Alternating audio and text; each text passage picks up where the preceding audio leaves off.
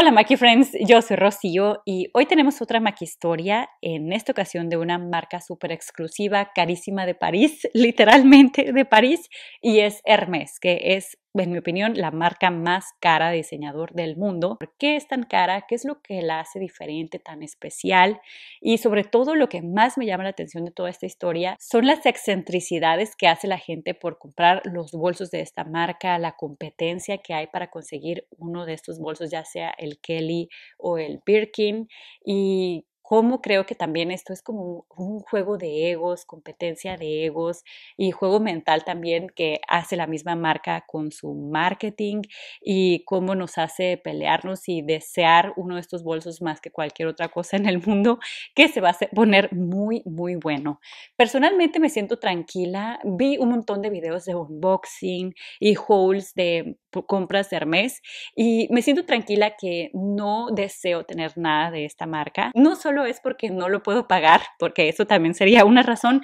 pero no es tampoco mi sueño llegar a tener uno de estos bolsos ni nada, porque no sé, como que yo no me cae el 20 del hype, como le dicen, detrás de Hermes. Pero bueno, aquí les voy a estar explicando lo que investigué, la historia y las prácticas tan locas, como les digo, para tener uno de estos bolsos. Así que me puse a investigar como por qué sucede esto, porque para las personas que creían que el dinero lo puede comprar todo, al menos en el mundo material, la verdad es que no. O sea, tú puedes llegar con dinero, tu maletín de dinero en efectivo, con dinero en tu banco, como sea, a una tienda y no te van a vender una bolsa de estas. Qué locura. Pero primero me gustaría darles el contexto de por qué esta marca es tan costosa y cómo fue su evolución y sobre todo pues la historia. Pues la historia de la marca tiene más de 180 años de legado y se ha mantenido administrada de generación en generación, que eso de entrada yo creo que es muy bonito y le agrega muchísimo valor, que no ha sido comprada por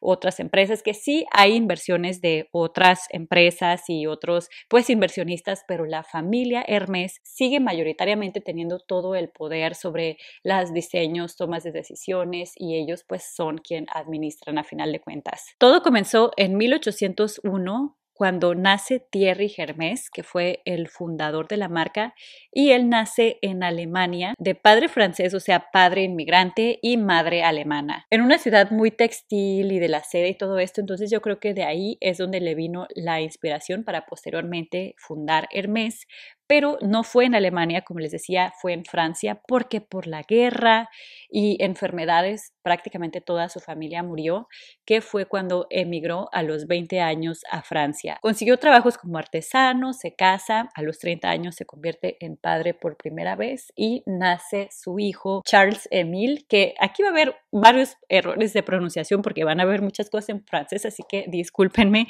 si es que ustedes sí dominan el idioma. Pero fue hasta que tenía 30 años, en 1837, cuando decide crear su propia empresa, así todo artesano, muy casero, para crear arneses para caballos y sillas de montar de piel natural. Además vendía hierro para carruajes y estaba situada en un lugar muy estratégico de París, así que rápidamente la nobleza europea empezó a consumir los productos de Hermes. Y desde un inicio Thierry buscó dar la mejor calidad, así lo más durable, y eso le encantó a la nobleza europea que empezó pues a recomendarse de boca en boca y empezó a ganar premios en exposiciones de ahí de París de la mejor calidad y eso. Desafortunadamente en 1878 fue cuando fallece Thierry, pues ya no le dio tiempo de ver todo el imperio que se convertiría su empresa, pero pasó a manos de su hijo Charles Emile. Charles cambia la dirección a esta, se las voy a poner aquí para no hacer el ridículo aquí pronunciándolo,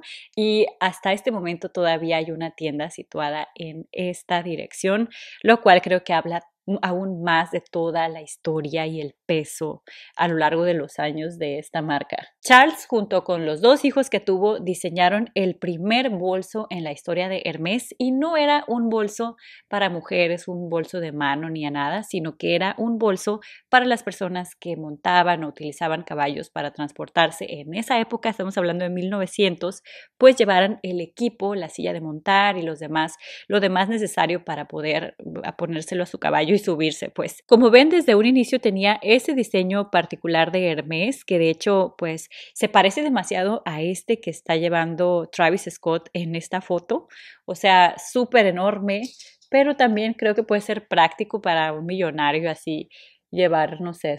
lo básico para una noche de hotel o cosas así. En 1902 se retira Charles por su edad, dejando la dirección a sus dos hijos y ellos hicieron más diseños para la realeza, igual siguieron expandiéndose internacionalmente, ya hacían también envíos a Rusia, a África, América. Un dato que me pareció curioso es que en 1914 fue inventado el cierre, el zipper, cremallera, que también le dicen en algunos países, y Hermes obtuvo los derechos para esta tecnología, porque en ese entonces era tecnología, ahorita lo pensamos como cualquier cosa, pero sí, o sea, el que a alguien se le haya ocurrido el tener zippers en vez de botones, pues creo que sí fue un,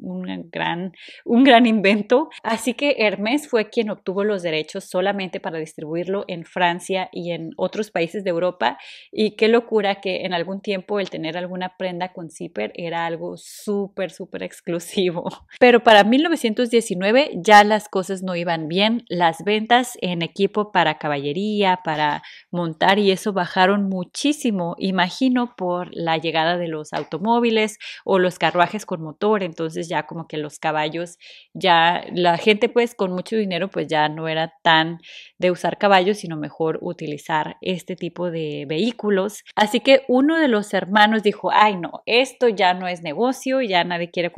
nuestros productos, yo mejor me voy de aquí y qué malas decisiones se toman a veces en la vida. O sea, él yo ya dio por muerta la empresa, entonces le dijo a su hermano que ya se iba, que le diera la mitad de lo que valía la empresa como para dividirla entre dos y el hermano sí le dio su parte, pero decidió conservar Hermes y bueno, como saben, pues le funcionó el negocio. Pero al principio no fue tan sencillo porque pues no sabía qué hacer hasta que un día se le prendió el foco porque su esposa andaba buscando un bolso de mano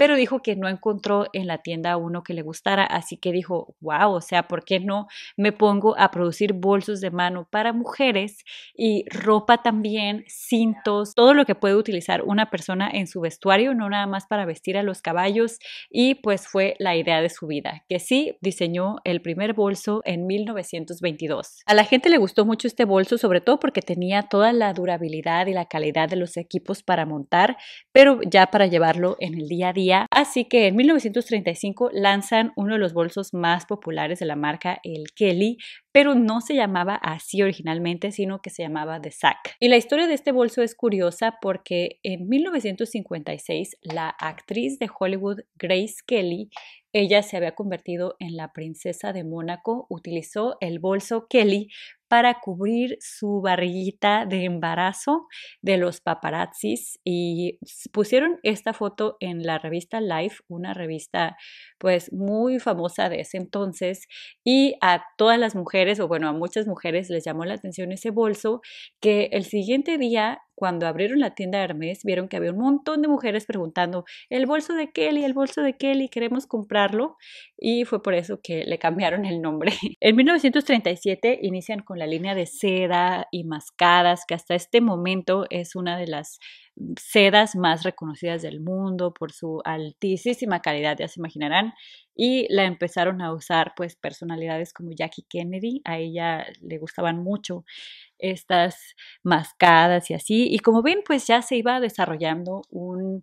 estilo o una personalidad de marca muy exclusiva de personas así de la realeza, porque también le hacían diseños especiales a reyes, a políticos, actrices, cantantes y así, que también decidieron aventurarse con los perfumes. En 1950 fue cuando crearon esta línea y para el 51 fallece Emil y se quedan a cargo los esposos de sus hijas, porque él nada más tuvo dos hijas, mujeres, y los que se quedaron a cargo fueron los que serían los yernos, y fue hasta 1981 cuando se crea el icónico bolso Birkin, y también tiene una historia interesante. Se trata de que en un vuelo de París a Londres se encontró Robert Dumas, que era uno de los yernos, estos que les decía, los directivos de Hermès, con Jane Birkin, que era una cantante y actriz británica, pues también muy famosa, y ella llevaba un bolso como estos de paja, ¿será? Les pongo una imagen aquí grande,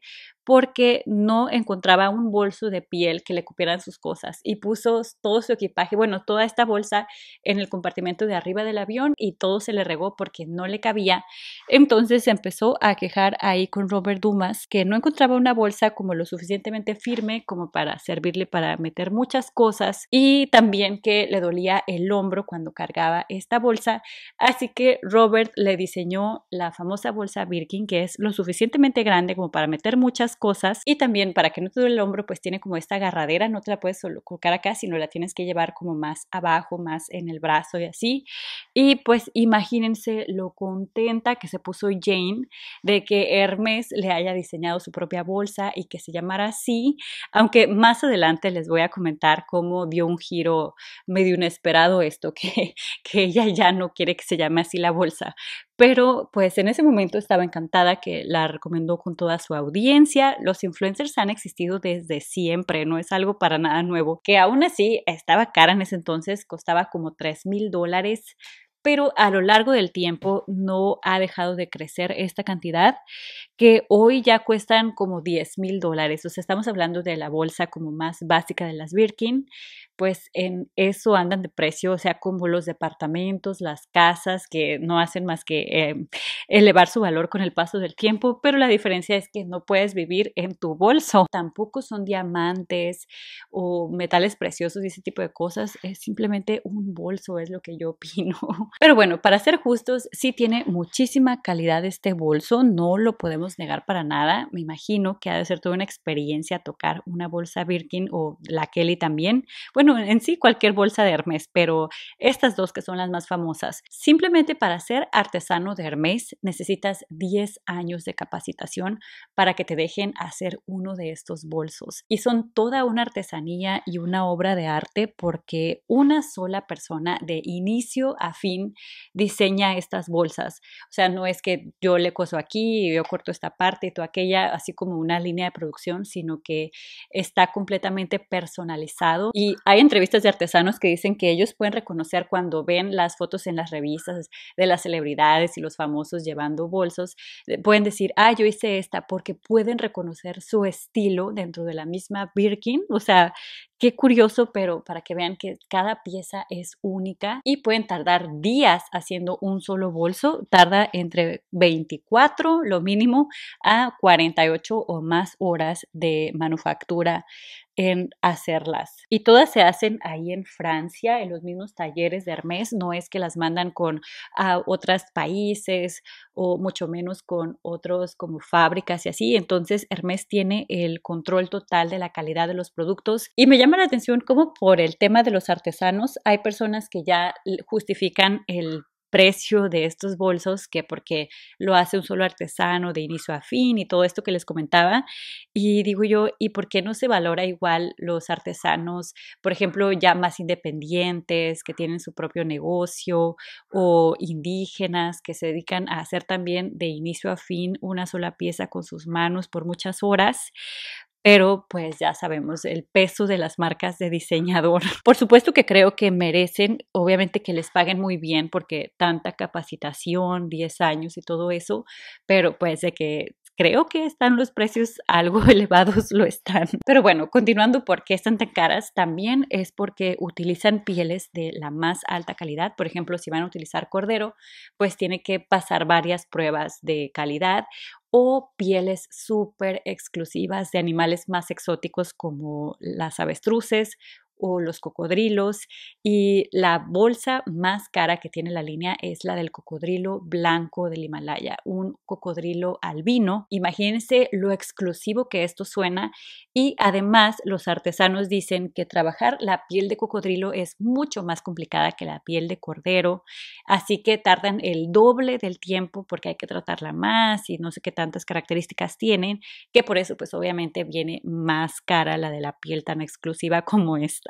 Pero creo que aún lo más importante para que la gente pague más por los bolsos Hermes no es lo que les acabo de mencionar, sino la estrategia de la marca para hacer menos de la demanda. El marketing de la escasez se le llama. O sea que ellos con todo el propósito hacen menos bolsos de los que sabe que la gente quiere, los que saben que pueden vender, para dejar a muchos clientes nomás queriendo, con esa angustia de que lo quise comprar y no se pudo. Obviamente que esto juega con la gente, con la mente, y por eso tuvieron en un tiempo listas de espera donde si tú querías comprar un bolso Birkin o Kelly, no te lo vendían inmediatamente, sino te tenías que pues apuntar en una lista y esperar hasta que estuviera disponible. Y ni siquiera era así como tú lo querías, que decías, ah, bueno, yo quiero el de 35 centímetros en color negro y ya te hablaban, ¿sabes qué? Ya lo tenemos. No, o sea, ellos te hablaban cuando tenían uno disponible y a lo mejor no era el color que tú querías ni la medida, pero pues es un bolso que ellos te están ofreciendo. Y si algún cliente rechazaba ese, decía, no, mejor yo me quiero esperar por, no sé, el negro, me están ofreciendo el azul vibrante, prefiero el negro como para usarlo más pues ya no te volvían a llamar. O sea que Hermes es una marca que tú no puedes despreciar nunca. De hecho, Hermes no le interesa llegar a sus clientes, quiere que los clientes vengan a ellos y todavía seleccionarlos. Una vez que llegan, ellos deciden si te venden sus productos a ti o si mejor no te lo venden y ya. Eso sí, fíjense que si quieren tener las mayores probabilidades de que les ofrezcan un bolso en una tienda Hermes es desarrollar una relación con los vendedores, que un vendedor particularmente te conozca y ya hayas comprado por años productos de la marca. Porque pues sí, aunque conocemos más los bolsos, también tienen, como les decía, cintos, joyería, ropa, zapatos y las mascadas y eso de seda. Entonces hay que empezar así despacito comprando ese tipo de cosas y cuando ya has demostrado que te mereces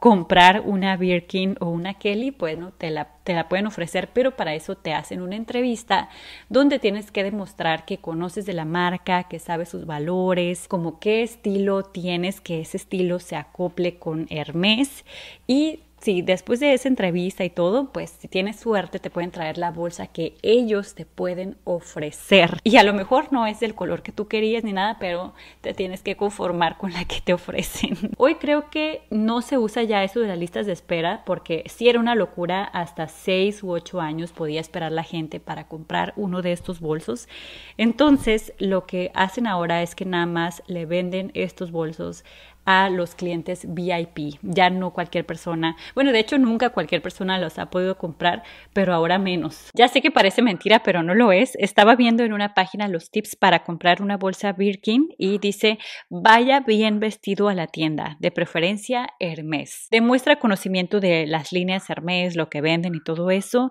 y realiza las compras con un mismo vendedor en una misma boutique, como para desarrollar pues esa relación. Establezca un historial de también conocido como perfil, que era lo que ya les comentaba, y compre entre una amplia gama de productos Hermes para que no parezca estar interesado en obtener solo un bolso Birkin, porque lo que no quieren los de Hermes es que la gente llegue a comprar su bolso Birkin y se vaya y ya nunca compre nada. Lo que quieren es gente que esté volviendo a comprar más y más cosas. Una vez que haya demostrado completamente su amor por toda la marca Hermes a través de muchas, muchas compras en varios departamentos diferentes,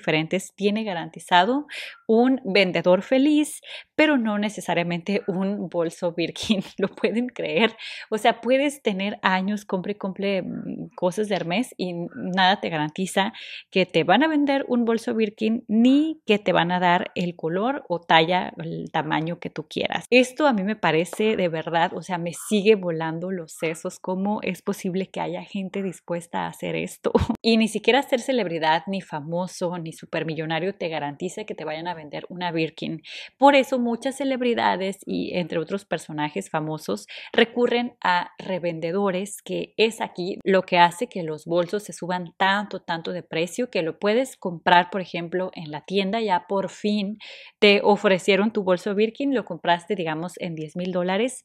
el siguiente día lo puedes vender a un revendedor en 14 mil y este mismo lo puede vender a lo mejor en Instagram o en algún otro sitio entre 20 mil, 30 mil y de ahí para arriba. O sea, hay bolsos que se han vendido en medio millón de dólares y a la gente que le pone incrustaciones de oro, de diamantes y ese tipo de cosas, pues ya superan los 2 millones de dólares. De hecho, es de las pocas cosas en el mundo que valen más usadas que nuevas y es por lo que muchas personas justifican el comprar este tipo de cosas porque pues tienen garantizada su inversión y que no va a ser más que elevarse con el paso del tiempo y lo más loco es que tiene sentido. Hay gente que está millonaria que se dedica a revender, comprar y vender eh, las bolsas Birkin y entre otras otras marcas de diseñador, pero principalmente estas son el caso más curioso en mi opinión. Pero no olvidemos que todo es un negocio, o sea, obviamente le conviene a estos revendedores que se siga inflando el precio, que se siga viendo este efecto de exclusividad y es la estrategia de la marca, porque Hermes también ha tenido sus crisis. Estaba viendo un video de Emprende Aprendiendo, se llama el canal donde hablan de casos de empresas, que me gusta mucho ese canal, y decían que por un tiempo la marca era en un sistema de franquicias y tenían un montón de tiendas alrededor del mundo y curiosamente esto causó el efecto contrario, como ya había muchas tiendas, se veían que otro mall y así, pues la gente compraba menos porque se veía como ya más accesible lo que les comentaba en el video anterior de que los seres humanos valoramos lo que no podemos tener, lo que es escaso. Pues eso le pasó a Hermes cuando quisieron hacer las franquicias y un montón de tiendas, así que tuvieron que cerrar las franquicias, volver a tener nada más el control de la familia Hermes y así, y abrir muy poquitas tiendas que en el mundo tienen como menos de 400 y sí tienen página de internet, pero ahí no te venden ninguno de estos bolsos y a ver si no le sale el tiro por la culata porque se está saliendo de control lo que está dispuesta a pagar la gente en el mercado de revendedores y así dinero que a lo mejor pudiera estar mejor ganando Hermes, ¿no creen? Pero pues no hay forma de arreglarlo porque si Hermes hace más bolsos, pues la gente va a comprar menos porque ya no va a ser tan exclusivo la psicología, qué locura. Y lo más, más irónico de todo, y sería con lo que yo me quedaría de este video, es que la mismísima Jane Birkin ya no le gusta la bolsa, ya no la quiere ya no usa, no sé si tenga en su colección o algo así, pero ella ha declarado que ya no le parece ese bolso útil para ella porque ahora prefiere ponerse como que nada más lo necesario. Creo que adoptó un estilo de vida más minimalista y nada más se pone lo que le cabe en sus bolsillos de los pantalones. Dice así como más estilo masculino y no necesito un bolso tan grande. Qué locura que en quien está inspirado ya le pidió de hecho a Hermes que le quitara su nombre. Ella se siente con los derechos de la palabra Birkin y no quiere que lo lleven esas bolsas porque la contactaron los de PETA y le mostraron videos de las prácticas supuestamente de Hermes, cómo maltratan a los cocodrilos para quitarles la piel y eso, y uh, se molestó muchísimo y le pidió a Hermes que ya no se llamaran así, que ya no quería estar como vinculada a este tipo de prácticas, pero los de Hermes le dijeron que no, que esos videos no eran, que no tenían nada que ver con Hermes, que Hermes cuida muchísimo, que se les dé un trato digno a los animales de los que le quitan la piel. Ellos son muy cuidadosos y auditan a sus proveedores, a las granjas de estos animales y se les da un trato digno supuestamente. Este es un rumor que anda por ahí y yo pues me atrevería a creer leer que sí es un como fake news, que estos videos no son de Hermes, porque no creo que una marca tan prestigiosa y que cuida tanto su nombre se ah, caiga tan bajo, digamos, como para hacer ese tipo de cosas, pero pues uno nunca sabe. Lo que sí es que Jane Birkin dejó de pelear con Hermes, como que dijo, bueno, ya llámenle como quieran a su bolsa. Entonces, pues las preferencias cambian. Yo, por ejemplo, soy de agarrar un bolso y todo el tiempo usar el mismo y me gusta negro como para que quede con todo y ahí ahorita antes mi bolso era maquillaje y puras cosas así bien, bien mías y ahora son pañales, toallitas, cositas así para limpiar a los niños y un que otro labial y un espejo. Entonces, sí creo que invertir en un bolso bueno vale la pena cuando necesitas traer un montón de cosas y así, pero bueno, ya será decisión de cada quien qué inversión, de qué tamaño hacer esa inversión. Entonces, creo que como les digo, las preferencias cambian, cambian las necesidades de lo que necesitas guardar y así que fue precisamente lo que le pasó a Jane Birkin y por eso no me atrae este tipo de cosas, pero hay gente que ya me imagino que ha de estar pensando que ¿qué le pasa si es Hermes? Bueno, eh, créanme que no lo entiendo, a final de cuentas es una empresa, es una marca. Eso sí, de seguro esos bolsos duran años y años intactos, pero a la vez es curioso porque si tú te compras un bolso Birkin lo tienes que cuidar demasiado para poderlo revender y no quitarle el valor, entonces casi no lo vas a usar así como yo que traigo la bolsa para todos lados. Entonces, como les digo, pues bueno, cada quien que haga con su dinero lo que le plazca y pues le parezca mejor, pero de que es un mundo completamente bizarro esto de los bolsos de Hermes, lo es. También lanzaron maquillaje, por cierto, hace como uno o dos años, iluminador, labiales y definitivamente creo que no soy su público objetivo y nos vemos muy pronto en uno próximo. No se olviden de like. Adiós.